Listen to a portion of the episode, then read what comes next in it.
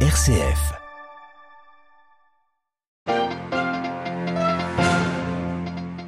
L'autonomie de Gaza en termes de nourriture se réduit de jour en jour, s'alarme le programme alimentaire mondial. L'armée israélienne, elle se prépare à lancer son offensive terrestre dans le territoire palestinien.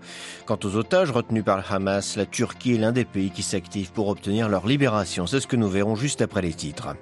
Comment éviter une catastrophe dans la bande de Gaza? C'est tout le défi que tentent de relever les chancelleries du monde entier. Les 27 qui ont déjà du mal à afficher un front commun sur ce conflit sont actuellement réunis pour dégager une ligne de conduite. La Suède sous le choc après la mort de deux de ses ressortissants tués hier soir à Bruxelles par un homme se revendiquant de l'État islamique.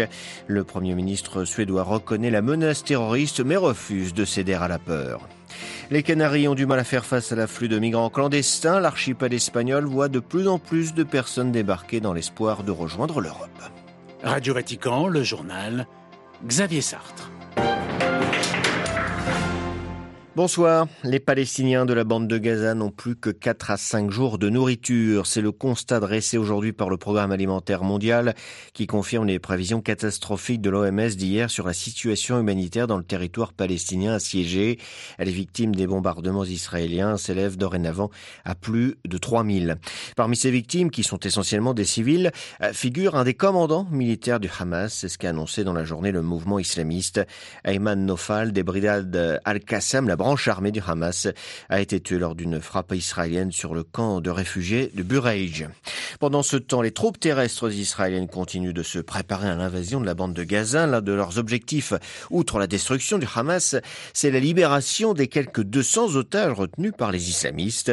La libération pour laquelle travaille notamment la Turquie en contact direct avec le mouvement palestinien. Le ministre turc des Affaires étrangères s'est ainsi entretenu lundi avec le chef politique du Hamas, Ismaël Haniyeh La semaine dernière, les médias turcs avaient déjà fait état de contacts entre Ankara et le Hamas au sujet des otages détenus à Gaza, affirmant que le président Erdogan s'était lui-même impliqué dans les négociations.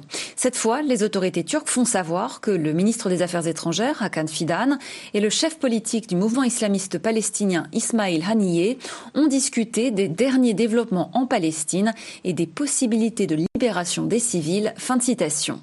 Ces contacts directs n'ont rien de surprenant. Dans les années 2010, la Turquie a cultivé des liens étroits avec la branche politique du Hamas, à tel point que celle-ci dispose de bureaux et de représentants dans le pays. Hakan Fidan, à l'époque chef des services de renseignement, a tenu un rôle clé dans le développement de ces relations, qu'Ankara met aujourd'hui à profit pour jouer les intermédiaires et proposer d'être un médiateur entre Israël et le Hamas. Le week-end dernier, le quotidien américain The Wall Street Journal a rapporté que plusieurs pays occidentaux en particulier avaient contacté la Turquie pour essayer d'identifier et de faire libérer ressortissants retenus en otage à Gaza. À Istanbul, un doigt pour Radio Vatican. Au sud d'Israël, il y a les bombardements sur la bande de Gaza au nord, les incursions depuis le Liban du Hezbollah. L'organisation chiite a reconnu avoir perdu quatre de ses combattants lors d'une tentative de pénétration dans le territoire israélien. Aujourd'hui, l'armée israélienne a expliqué avoir repéré un groupe d'hommes en train de déposer un engin explosif. Des échanges de tirs, notamment de missiles anti-chars, ont eu lieu. Deux réservistes et un civil israélien ont été blessés. Face à ce conflit au risque d'embrasement de tout le Proche-Orient, les chrétiens se mobilisent à l'invitation du patriarche latin de Jérusalem et de l'Assemblée des ordinaires catholiques de Terre Sainte. Les catholiques de Tourite étaient invités aujourd'hui à un jour de jeûne et de prière pour la paix et la réconciliation.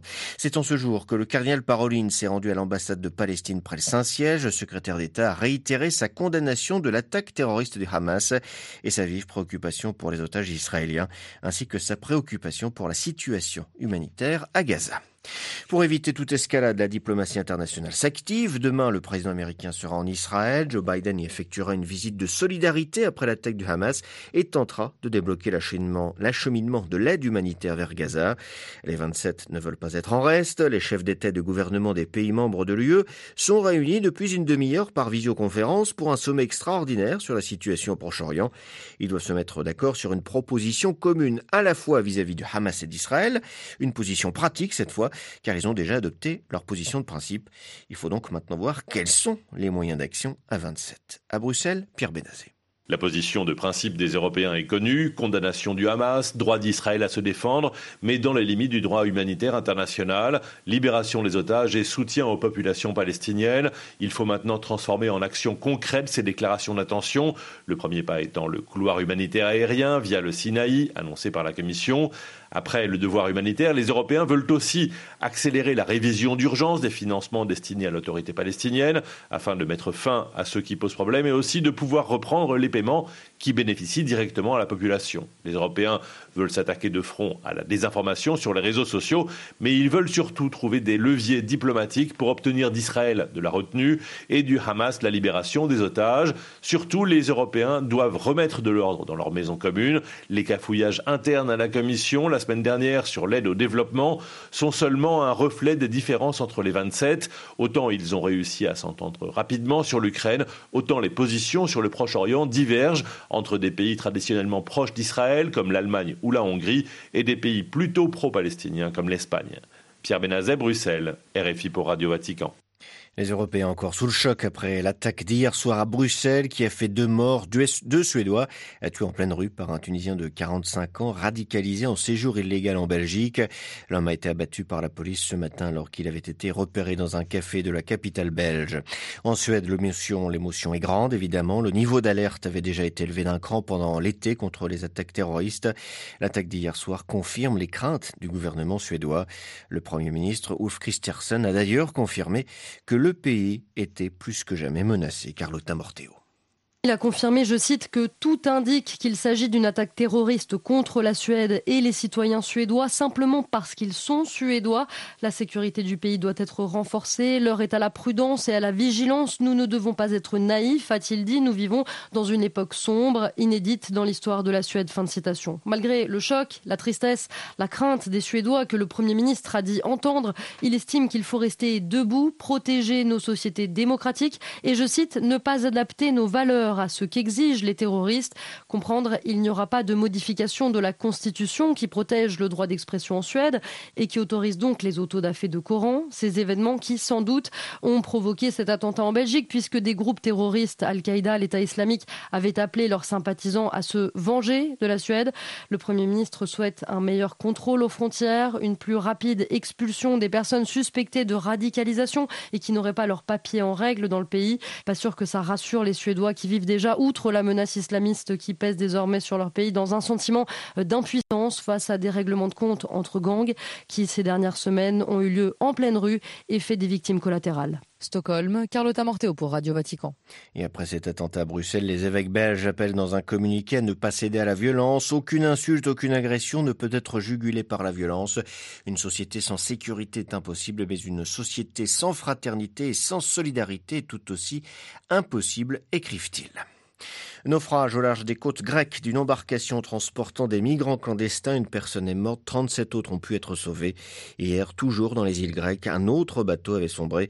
Trois corps ont été repêchés, dix autres ont été récupérés. Les migrants tentent aussi de rejoindre l'Europe via l'Atlantique et l'archipel espagnol des Canaries qui fait face à une nouvelle vague d'immigration illégale.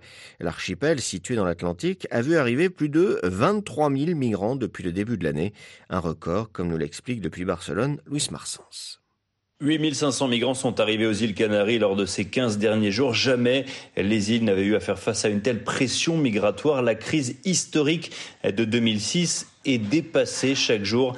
Des embarcations en provenance du Sénégal et de Mauritanie accostent notamment sur l'île de Hierro ou de Lanzarote. La route atlantique est l'une des plus dangereuses au monde, mais ça ne semble pas repousser les candidats au départ chaque fois plus nombreux à cause de l'instabilité au Sahel. Pour tenter de réduire l'arrivée de migrants, deux avions de la garde civile espagnole seront mobilisés. L'un pour surveiller les côtes sénégalaises, l'autre survolera l'archipel espagnol. En parallèle, les autorités se mobilisent pour tenter d'accueillir comme elles le peuvent les migrants. La situation de près de 4000 mineurs préoccupe tout particulièrement. Ça nous dépasse tous, a reconnu le président des îles Canaries. Il réclame plus d'aide, mais également plus de pouvoir auprès de l'État central pour faire face à cette nouvelle crise migratoire. Barcelone, Luis Marsens pour Radio Vatican. Guerre en Ukraine, l'armée ukrainienne affirme que des éléments de ses forces spéciales ont mené des frappes destructrices contre deux aérodromes de l'armée russe à Lugansk et à Berdiansk dans la zone occupée par la Russie. Les pistes de décollage et neuf hélicoptères notamment ont été mises hors de service. C'est la fin de cette édition. Prochain retour de l'actualité en langue française, ce sera demain matin 8h30 heure de Rome. D'ici là, très bonne soirée à toutes et à tous.